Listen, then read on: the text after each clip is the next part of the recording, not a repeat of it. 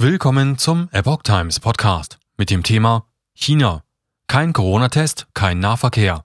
Chinesische Behörden in Henan drohen mit Konsequenzen. Ein Artikel von Epoch Times vom 23. Mai 2022. Die Behörden in Henan haben die fast 100 Millionen Einwohner der chinesischen Provinz aufgefordert, sich alle zwei Tage auf das Coronavirus testen zu lassen.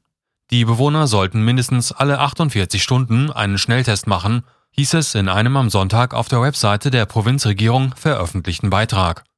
Ziel der in den kommenden Wochen startenden Maßnahme sei es, potenzielle Risiken rasch zu erkennen, hieß es. Wer der Aufforderung nicht nachkommt, werde Probleme bekommen, den öffentlichen Nahverkehr zu nutzen oder öffentliche Orte zu besuchen, für die die Testnachweise per QR-Code erforderlich sind. So die Mitteilung. China hatte von Beginn der Pandemie an auf rigorose Restriktionen gesetzt. Die Infektionszahlen waren im internationalen Vergleich nach offiziellen Berichten relativ niedrig.